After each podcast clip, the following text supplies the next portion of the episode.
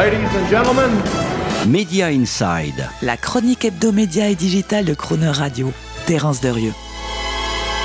Dernier soubresaut du marché de la télévision en France, le rachat potentiel de M6 par TF1 pourrait en fait se finir par un enterrement définitif de notre filière audiovisuelle nationale.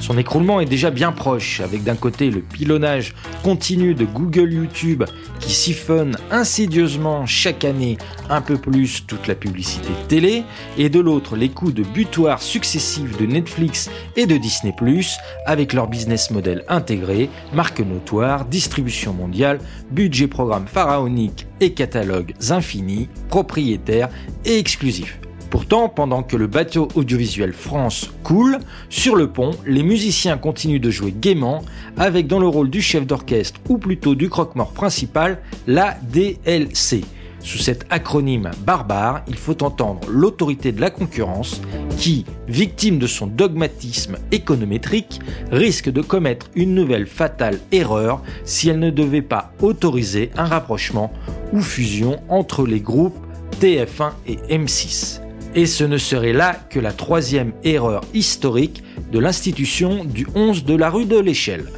Première erreur historique en juillet 2012 avec les injonctions interdisant à Canal ⁇ de développer des offres de SVOD exclusives, celles-là même qui ont allègrement permis à Netflix de se lever gentiment dans l'écosystème audiovisuel national et telle une sangsue de s'y nourrir tranquillement jusqu'à devenir la plateforme numéro 1 en France, tant en abonnés, ils sont plus de 9 millions, qu'en audience largement devant tous les groupes audiovisuels français. Deuxième erreur historique, la décision de l'autorité de la concurrence d'août 2019 d'imposer moult contraintes et engagements à Salto, initiative industrielle courageuse commune à TF1, M6 et France Télévisions, pour faire émerger une offre alternative à Netflix. Autant demander donc à Salto, dont l'offre du coup ne peut que végéter, de courir un marathon tout corseté avec des boulets aux pieds. Et pendant ce temps, sans coup férir, Netflix, lui, court toujours plus vite, rejoint en tête par Disney ⁇ et Amazon Prime Video. À l'occasion d'un rapprochement potentiel entre TF1 et M6, l'autorité de la concurrence risquerait de commettre sa troisième et plus funeste erreur historique si elle devait interdire à un ensemble unifié TF1 M6 d'atteindre d'abord la masse critique qui ouvrirait la voie à une consolidation potentielle à l'échelle européenne, à l'instar de ce qui a été fait en son temps avec Airbus face à Boeing, de pouvoir ensuite disposer d'une distribution internationale, faire de lance de l'affirmation et de la visibilité d'une véritable culture européenne audiovisuelle,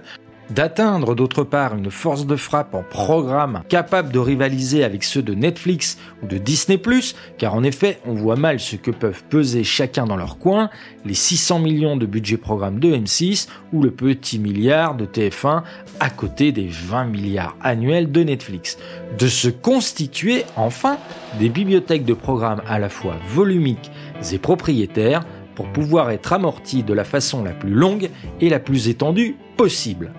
Sans aller jusqu'à interdire l'opération, il y a fort à craindre que l'autorité de la concurrence accouche d'un tel carcan d'injonctions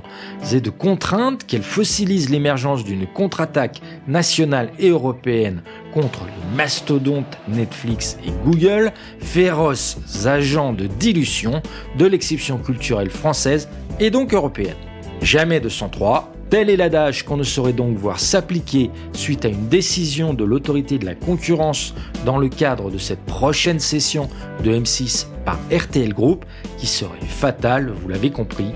à notre industrie audiovisuelle culturelle. À vous, bon entendeur qui serait aussi auditeur de crooner qui habiterait en particulier la rue de l'Échelle, je transmets donc tout notre salut. Retrouvez Media Inside chaque mercredi à 7h45 et 19h45 et en podcast sur le chronoradio.fr.